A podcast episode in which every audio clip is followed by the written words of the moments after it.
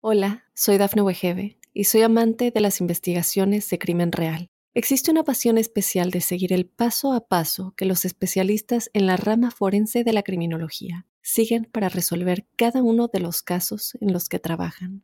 Si tú, como yo, eres una de las personas que encuentran fascinante escuchar este tipo de investigaciones, te invito a escuchar el podcast Trazos Criminales con la experta en perfilación criminal, Laura Quiñones Orquiza, en tu plataforma de audio favorita.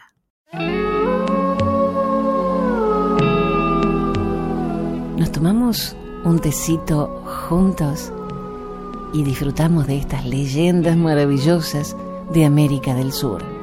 Mocobíes, tobas, mapuches, aymaras, guaraníes, tienen una forma de ver la vida totalmente distinta a la nuestra. Ellos aman su tierra, aman su entorno y fundamentalmente lo respetan y lo cuidan. Gracias por acompañarme.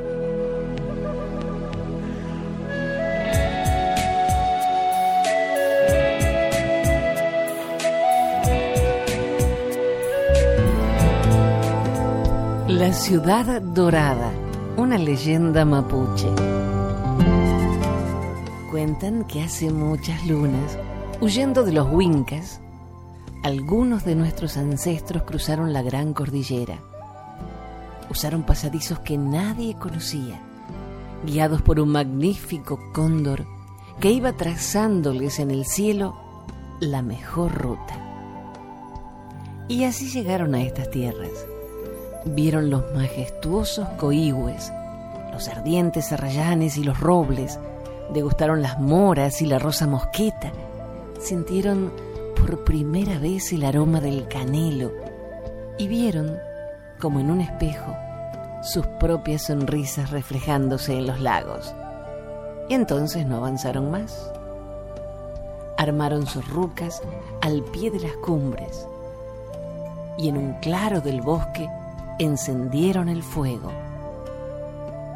Le dieron un nombre a la región, Nahuel Huapi, y hasta los Huincas siguen llamándola así, como nuestros ancestros quisieron. Por varias lunas, aquellos hombres y mujeres bailaron y cantaron alabanzas a Ngeneshen, que los había guiado a través de aquel cóndor a una tierra amable y prodigiosa. Porque en nuestros bosques y estepas hallaron alimento, y en las montañas, llenas de grutas, el refugio que necesitaban. Y entonces quisieron obsequiarle al gran Dios un tesoro mejor que las palabras y los cantos. Algo tan inmenso como estas montañas, sugirió alguno. Puro como el agua que desciende de las cumbres para calmar nuestra sed, dijo una mujer. Y luminoso como Cuyén que alumbra cada noche nuestra aldea, agregó un anciano del consejo. Pero fue la Machi quien finalmente decidió por todos, ya que no podemos crear las montañas, ni el agua cristalina, ni la luz de la luna. Levantemos una ciudad que sea inmensa, pura y luminosa como estas tierras, y sirva como obsequio al buen Dios que nos ha dado tanto a nosotros. Y así fue como construyeron una enorme ciudad para Engeneshen las murallas altísimas fueron de oro y formaron los puentes con láminas de plata. Trajeron piedras de lugares lejanos y así usaron el ámbar y el zafiro y el cuarzo para revestir los suelos. Y los suntuosos altares de jaspe, amatista y ónix brillaron tanto que a lo lejos toda la ciudad se parecía a una noche estrellada. Fue tan inmensa y pura y luminosa aquella ciudad que ni la gran cordillera pudo ocultarla. Así que los huincas la vieron y sus piuques se envenenaron de codicia. La habrían saqueado de no ser porque la machi tuvo un sueño. Los huincas vienen hacia aquí, contó por la mañana a los demás Son numerosos y traen armas. Debemos defender la ciudad. La tribu se quedó en silencio. ¿Defender la ciudad? ¿Cómo harían eso? Si no tenemos armas, dijo uno, ni guerreros, suspiró una mujer, ni siquiera hay tiempo para ocultar la ciudad, se lamentó un anciano del consejo. Pero la machi les dio una idea. Cuentan que esa mañana su voz sonaba como las cascadas que arrastran el agua de las cumbres heladas, como un murmullo suave pero persistente lleno de impulso y vida, y que fue abrazándoles a todos y devolviéndoles el ánimo que precisaban. Es cierto, no tenemos armas, ni guerreros, ni siquiera tiempo, pero ¿qué importa? Tenemos a Ingeneshen, Él velará por nosotros, y el ímpetu de nuestros cantos y plegarias para fortalecerlo a Él. Y así fue como iniciaron aquel gran Ngulyatún que salvó a nuestros ancestros y a la ciudad dorada. Por muchas lunas cantaron y bailaron y alabaron al gran Dios. Y la ciudad se fue hundiendo con sus hombres y mujeres y todo el esplendor de las riquezas que los Wincas nunca tocarían. Dicen que las aguas del lago se abrieron justo cuando la expedición llegaba y que la ciudad inmensa, pura y luminosa se sumergió frente a los ojos de los invasores. Por eso, jamás dejaron de buscarla. Ni ellos, ni sus hijos, ni los hijos de sus hijos. Sin embargo, una y otra vez fracasan porque todavía en protege a la ciudad. Si no fuera así, los Wincas podrían verla cada cien otoños, cuando emerge de las profundidades y se eleva, magnífica y radiante frente a nuestros ojos. Porque hay que ser mapuche para verla, dicen, o al menos no tener el piuque codicioso.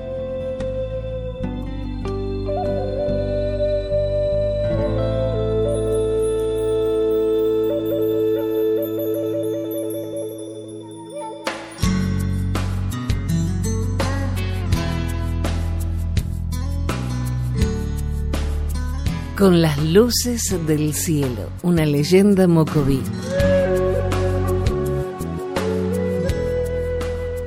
En la noche está escrita la historia de nuestros ancestros.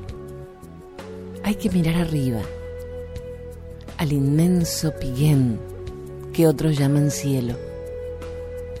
Desde allí nos hablan las estrellas, y no importa el tiempo que ha pasado todo queda labrado para que no olvidemos. Hoy quiero contarles una historia de esas. Está escrita muy clara en esas cuatro estrellas. ¿Las ven? Algunos las llaman Cruz del Sur, aunque es tan clara la huella. Arriba los tres dedos. La imagen se completa si miramos abajo la otra estrella. Así pisa el manic, el ñandú de nuestras tierras. En esa huella está escrita la historia de Nemec, bravo cacique de nuestro pueblo. Nunca fallaba Nemec, nunca escapaban sus presas, hasta esa tarde al menos. Cuentan que de cedro hizo el arco, lo puso al fuego para corvarlo, anudó en sus extremos una enorme raíz y la fue tensando. Para las flechas usó espina de cardón, embebidas en la savia venenosa de un laurel de flor. Entalló también la punta de su lanza y la encastró en la vara. De quebracho la vara, porque el quebracho es fuerte y su madera noble. Y juntó piedras pesadas. Con un cuero de tapir las cubrió y las ató con lianas midió el peso en la fuerza de su brazo y ensayó el movimiento de su cuerpo. la muñeca girando a la derecha, el torso firme y la postura erguida. Había que verlo a Nemec cuando lanzaba. Las boleadoras, veloces como martinetas, siempre alcanzaban la presa, que quedaba enredada en un golpe mortal. Y así salió Nemec como otros días, con su arco y sus flechas, con su lanza filosa y las piedras pesadas listas para arrojar. Estaba atento, al acecho, escuchando los ruidos que llegaban, como una brisa lejana desde la llanura. Las pisadas, los silbidos del viento, los arbustos que se abrían ante el paso inocente del manic, que ignorante del peligro avanzaba más y más. Y se vieron, uno al otro. Se vieron. Nemec conteniendo la respiración, apretando la lanza entre sus dedos inclementes, midiendo la distancia para no fallar. Y el ave, declinando su altura para iniciar carrera. El cuello tenso, las alas bien abiertas y listas para dar el giro. Tenía que huir. Todo fue a un tiempo. El movimiento del brazo, el salto del manic y la corrida. Falló la lanza de Nemec. Buscó entonces las flechas. Una, dos, tres fueron perdiéndose en el horizonte junto con la presa. Siguió corriendo el ave. Detrás iba el cacique que nunca renunciaba. Hizo silbar las boleadoras sobre su cabeza. No se tocaban, no se acercaban siquiera. Tomaban fuerza en el giro porque era diestro Nemec. Pero de pronto la detuvo. Las piedras cayeron a sus pies y él de rodillas se quedó en silencio. Porque el manic trepó al cielo con el mismo paso vigoroso, con la prisa y el alivio del que escapa justo a tiempo.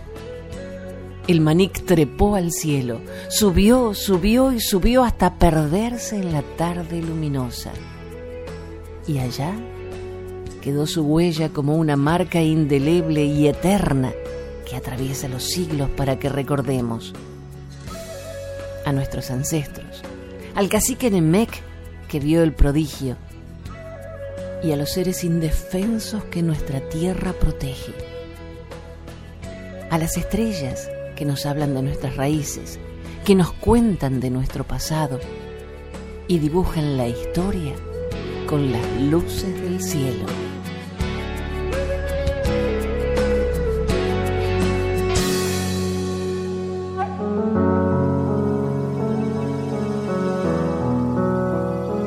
De los aymaras es esta leyenda, los pumas grises.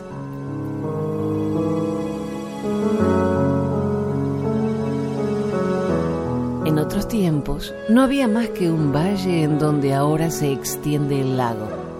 Era Huiñay Marca, un lugar sin odio ni preocupaciones, donde los hombres vivían siempre felices y en paz. Así lo había dispuesto Apu Kulyama Aoki, cuando creó el mundo. Les había dicho a los hombres que no pelearan, que no desearan nunca aquello que no tenían y cuidaran en cambio los ricos tesoros que estaban a su alcance, la tierra, los cultivos, el cielo transparente, los frondosos árboles y los animales que llenaban de color y ruido el precioso valle. Pero Auca se interpuso su maléfico espíritu tomó la voz del viento para tentar a los hombres y confundirlos. ¿Por qué conformarse con tan poco?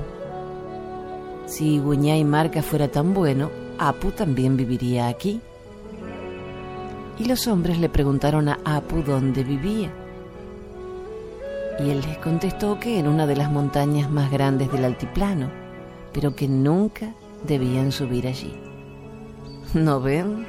Volvió a la carga Auca.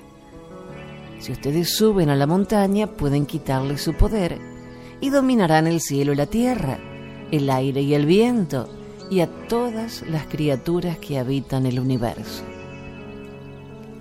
Y tanto les insistió y tanto escucharon los hombres el rumor del viento que les decía, rebélense, tomen ustedes su poder y suban a la montaña, que y Marca dejó de ser un lugar sin odio ni preocupaciones, donde ya los hombres no pudieron vivir felices y mucho menos en paz. Y así, llenos de rencor, subieron, dispuestos a atacar a quien alguna vez había creado para ellos el universo. Y mientras Auca se regocijaba, Apoculiana Aoki se llenó de pena y también de enojo, de tanto enojo que no tuvo piedad. Y así vieron los hombres que subían primero las garras afiladas, las mandíbulas salvajes, tan hambrientas que ya no pudieron ver después nada más. Eran unos pumas enormes, grises. Eran unos pumas capaces de arrancarles el corazón de un zarpazo, de pintar con sangre el valle de Guiñá y Marca, que en otro tiempo había sido un terruño feliz. Casi todos murieron. Los pumas parecían no saciarse jamás. Y fue tal la masacre que el Tata Inti lloró. Y el llanto se escurrió entre sus rayos y llegó a la tierra. Durante cuarenta días y cuarenta noches, las lágrimas del sol limpiaron la sangre de los hombres. Tantas fueron que el valle comenzó a inundarse, tanto que los pumas grises quedaron bajo el agua, ahogados.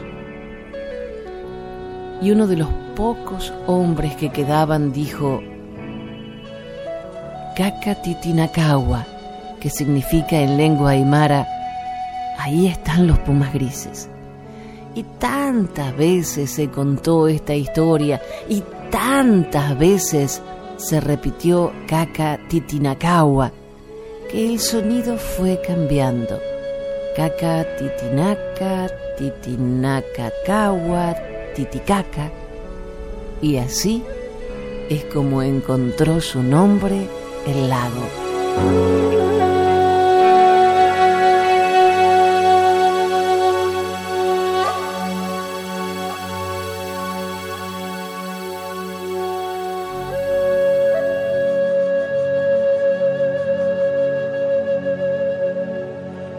Los guaraníes tienen una hermosa leyenda para narrar el origen del picaflor.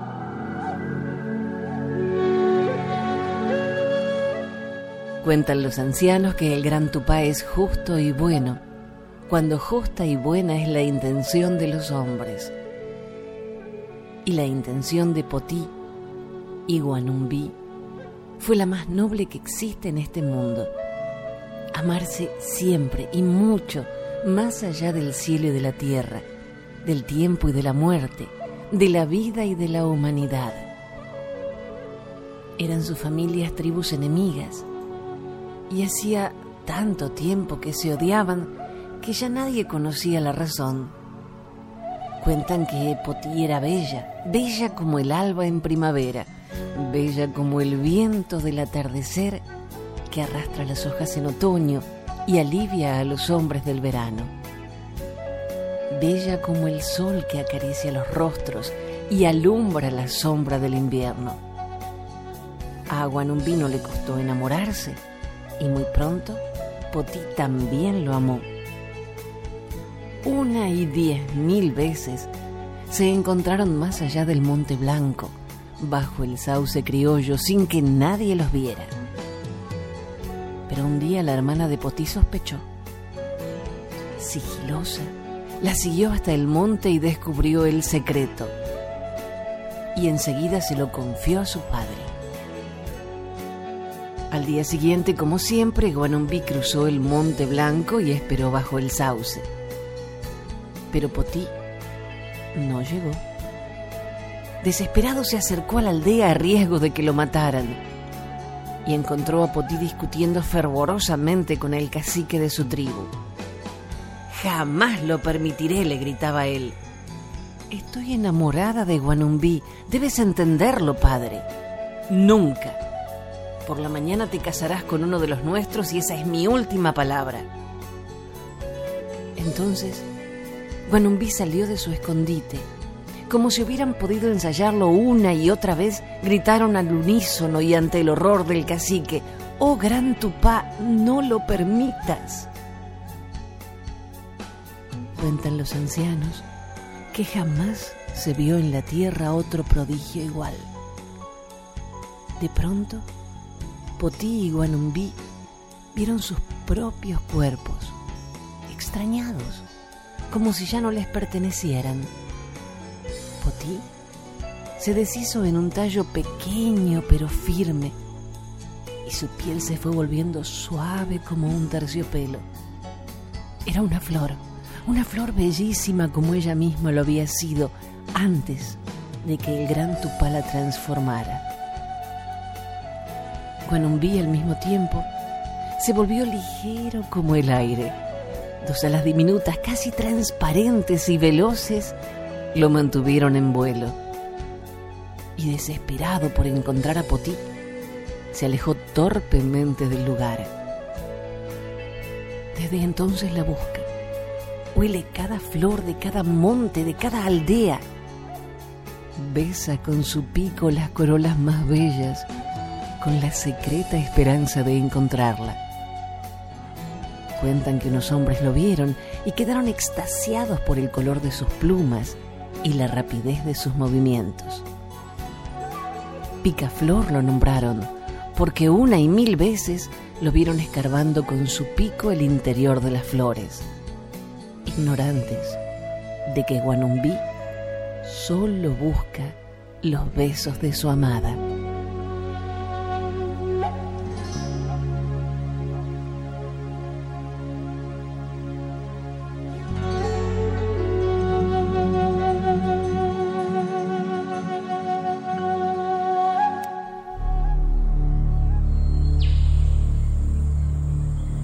Del fuego, una leyenda toba.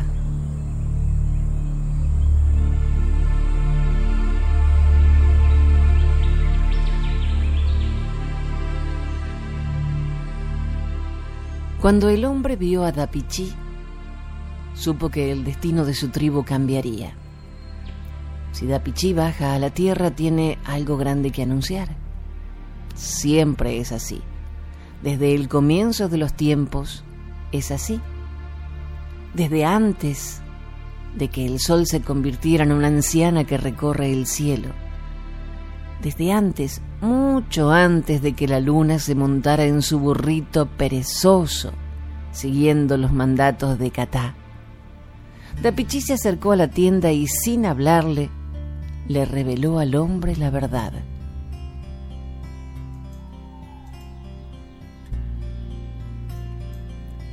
Eres un Pioganak. Hoy sabrás qué ocurrirá mañana. Tendrás el don de la sanación. Así lo quieren las estrellas. Y la gente de bien te seguirá sin preguntar, a donde sea. No habían sido palabras. Dapichí se comunica en el silencio.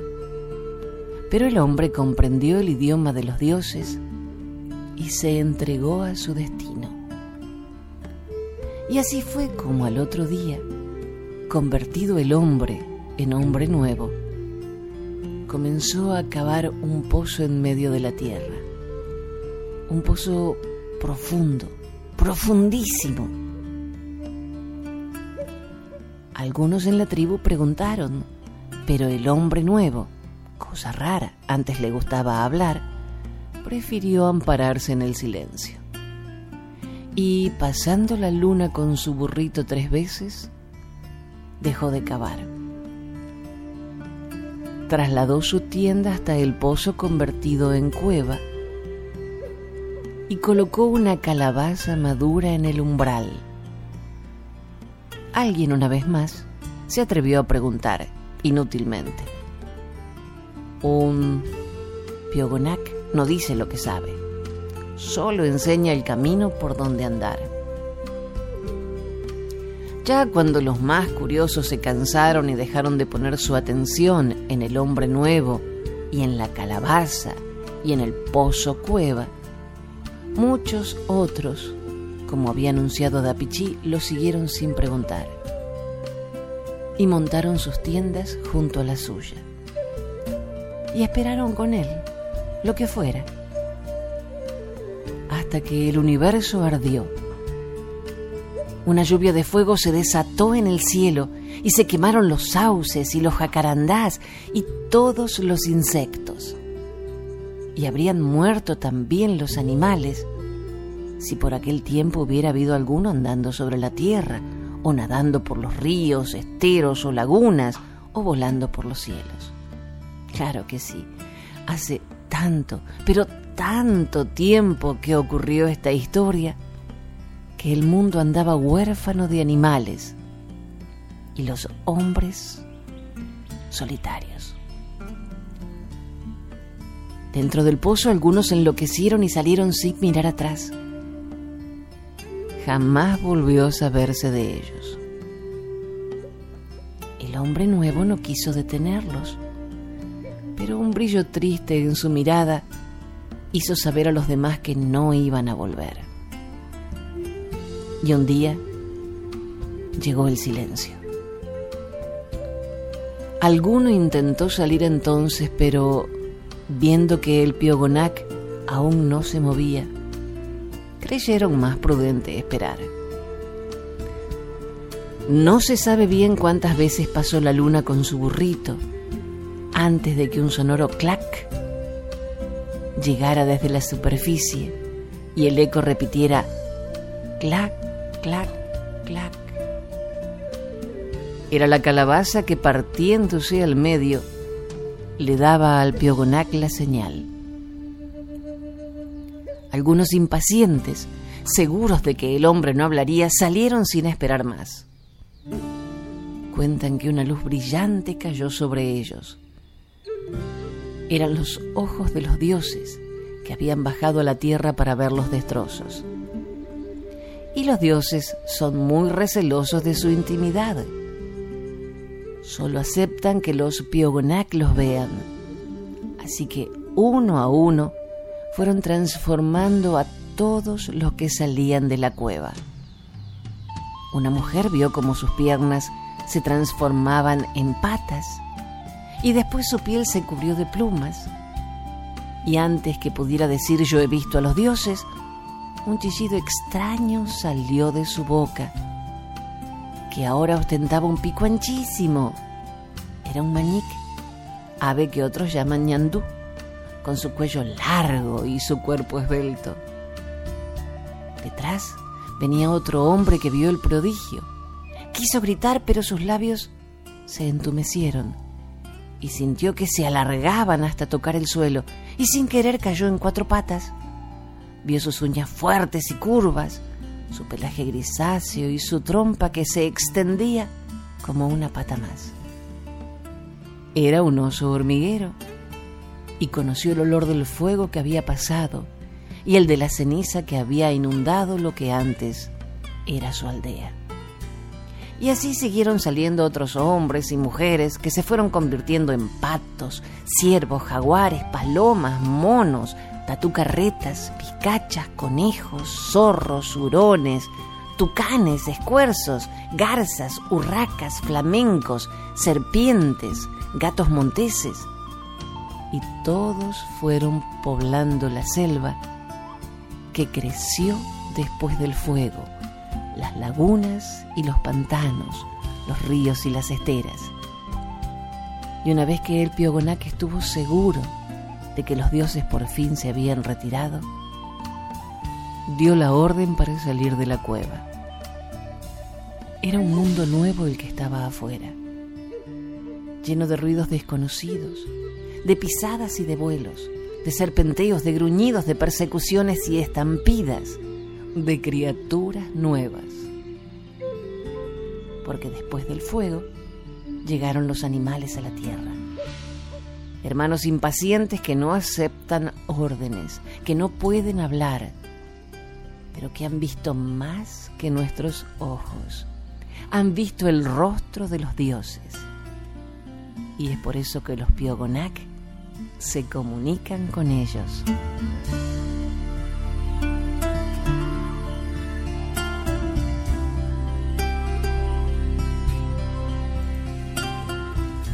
Las leyendas de hoy han sido extraídas de solsilvestre.wordpress.com. Su autora, Sol Silvestre, es una escritora maravillosa. Les recomiendo visitar este blog.